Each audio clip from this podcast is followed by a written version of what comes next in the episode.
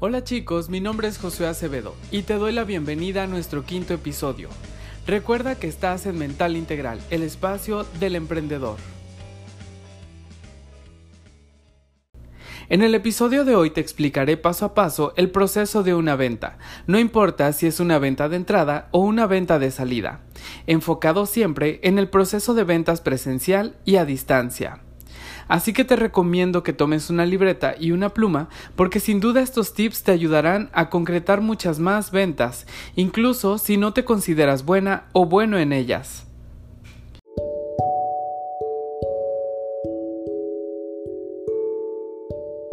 Como emprendedor y estudiante de psicología del consumidor, dedico este espacio para tu crecimiento personal, basado en investigación científica y en experiencias personales, a través de los métodos empírico y científico.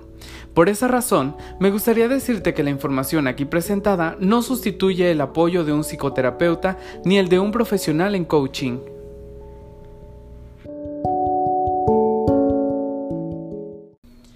En muchas ocasiones he escuchado a personas lamentándose porque no saben vender, porque les cuesta mucho trabajo concretar una sola venta y terminan culpando al producto que ofrecen o culpando el ambiente que los rodea. Tal vez te haya pasado en alguna ocasión o tal vez pienses que las ventas definitivamente no son lo tuyo. Pero tengo dos noticias para ti. La mala es que las ventas están presentes en todo momento, incluso cuando vas a pedir trabajo a un empleador porque tienes que venderte a ti mismo y demostrar por qué eres bueno o el mejor para que ellos te contraten. Y la buena noticia es que no importa cuán malo seas en ventas actualmente, si tienes el deseo de superarte a ti mismo y quieres desarrollar tu persona para convertirte en alguien exitoso, entonces este episodio es para ti. El arte de la venta. Yo aprendí a desarrollarla a mis 16 años y dominarla por ahí de los 18. Como ya te mencioné en un episodio pasado, yo crecí en el mundo de las ventas y no por elección. Sin embargo, a lo largo de mi historial como vendedor, he visto a muchas personas con cero experiencia en ventas convertirse en vendedores exitosos manejando el arte de la venta con seguridad y entusiasmo. Pero, ¿qué es lo que los ha hecho exitosos? ¿Qué es lo que ellos aprendieron? ¿Es acaso un gen de las ventas que tenían escondido? Pues bien, aunque no te puedo decir que ese gen de las ventas existe, sí te puedo decir que se puede aplicar una metodología para que tu venta sea exitosa. Traigo esta metodología hoy porque le ha funcionado a la mayoría de vendedores exitosos que he conocido en mi travesía desde vendedores de canvaseo, vendedores de negocios locales, vendedores de tiempo compartido a distancia, hasta vendedores de bienes raíces. Y claro, esto se ha aplicado tanto a modelos de negocios presencial como a modelos de negocio online, con la atención telefónica. El primer punto es desarrollar la conexión cliente-vendedor. Esto es crucial para el desarrollo de nuestra entrevista con el cliente, prospecto. Aquí sentamos las bases de una relación de confianza, respeto y seguridad, que son las que guiarán al prospecto a tomar una decisión de compra. Generalmente se comienza con un saludo, el cual siempre debe ir enfocado a romper el hielo. Es la forma natural de conversación con un amigo. Debe hacer que tu prospecto se sienta cómodo y en una atmósfera tranquila y segura. Dentro de la entrevista es muy importante también hacer que el otro se sienta escuchado y entendido, para lo cual la empatía es muy importante. Hacer preguntas acerca de las necesidades de tu prospecto te ayudará a que confíe en ti durante la siguiente etapa de la entrevista. También debemos hacer una investigación. Recuerda que todas las preguntas que hagamos al prospecto deberán ir encaminadas a descifrar cómo tu producto o servicio le puede cambiar la vida. De esta forma, estarás creando el antídoto para futuras objeciones. Así es, todos estos puntos que te acabo de mencionar forman parte de la conexión de que deseamos establecer con el futuro cliente, por lo que aplicarla sabiamente será nuestro deber. En el punto número 2 debemos crear sentido de alarma. El propósito de crear el sentido de alarma funciona en algunos casos, como cuando se tratan temas de salud o seguridad. además de hacer una función de conciencia y la importancia de buscar una solución a algún problema específico que tú podrás resolver mediante tu producto o tu servicio. Para el punto número 3 tenemos la presentación del producto o servicio, la cual deberá estar enfocada en cubrir las necesidades que has detectado anteriormente. Asimismo, deberá ir encaminado a que el prospecto vea en él la solución a sus problemas.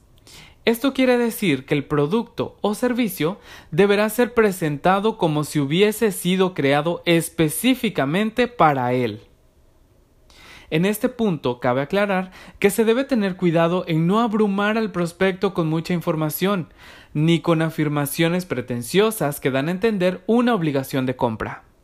Recuerda que estás ofreciendo una solución, no un producto cualquiera. En el punto 4 hablamos del cierre. Para el cierre hay múltiples técnicas que hacen que sea cómodo, rápido y seguro. Una de ellas la aprendí cuando vendía libros mientras cursaba el bachillerato. Y esta se trata de comenzar tu cierre cuando aún estás presentando el producto. Y la clave aquí es hacer preguntas al cliente en base a las necesidades que ya investigamos. Por ejemplo, ¿cree usted, señor Martínez, que estos recursos didácticos facilitarán el aprendizaje de su hijo en la escuela? ¿Verdad que seguros como este puede ahorrarle mucho tiempo de espera en hospitales? ¿Cree usted, señora Rosa, que cambiar la alimentación podrá prevenir muchas enfermedades?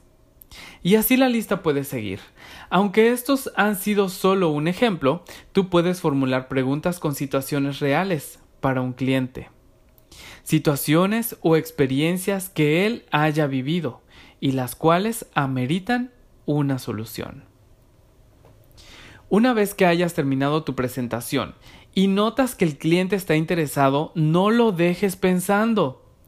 Recuerda que tú eres el que dirige la entrevista Comienza a hacer preguntas referentes a fechas de entrega, el color de su agrado, si le gustaría que fuera envuelto para regalo, entre otras más. Claro, relacionadas con el producto y la forma en la que tu cliente lo obtendrá. Recuerda que la finalidad es hacer que el cliente esté cómodo y brindarle esa seguridad de compra que la entrevista necesita. Hasta aquí voy a hacer un paréntesis para recalcar el manejo de tus emociones como vendedor. Y pasa muchas veces que cuando notamos que el cliente ya está convencido de hacer la compra, resulta que se arrepienten porque ven un cambio en las emociones y en el comportamiento del vendedor. Y mucho ojo con esto porque eso genera una desconfianza tal que el prospecto pondrá mil y una objeciones para rechazar la compra antes de pasar al método de pago. Para esto, te sugiero guardar la calma y pensar que estás cerrando una venta más, lo cual se traduce en algo normal y algo natural.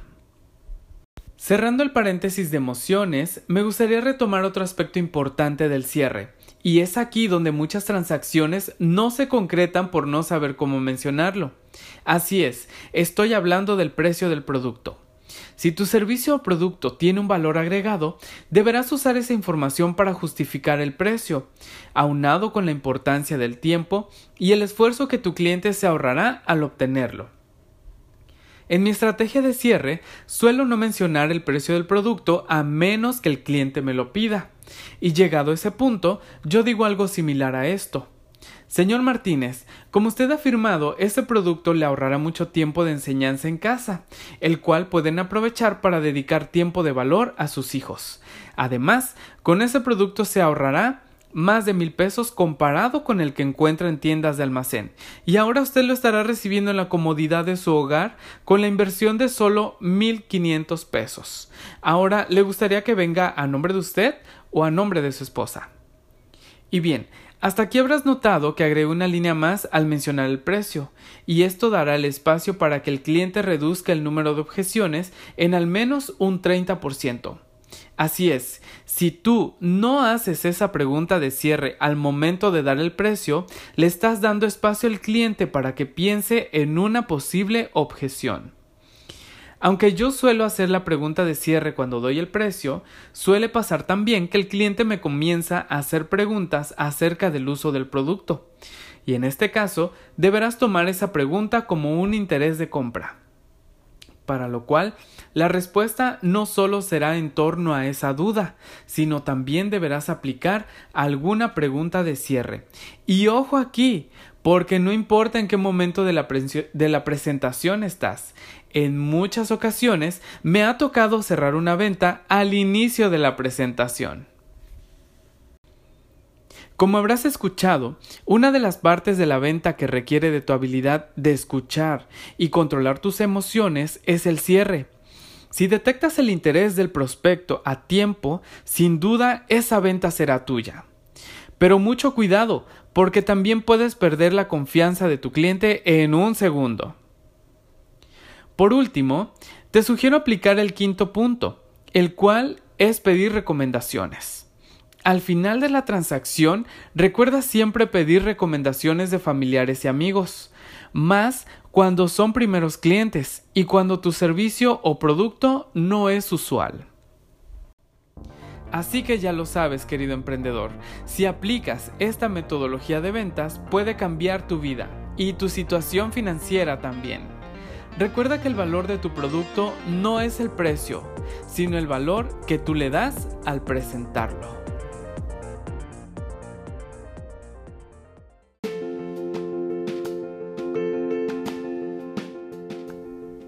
Esto es Mental Integral. Te saluda tu amigo Jos Acevedo y no olvides seguirnos en redes sociales. Encuéntranos como arroba mental integral y en mentalintegral.com.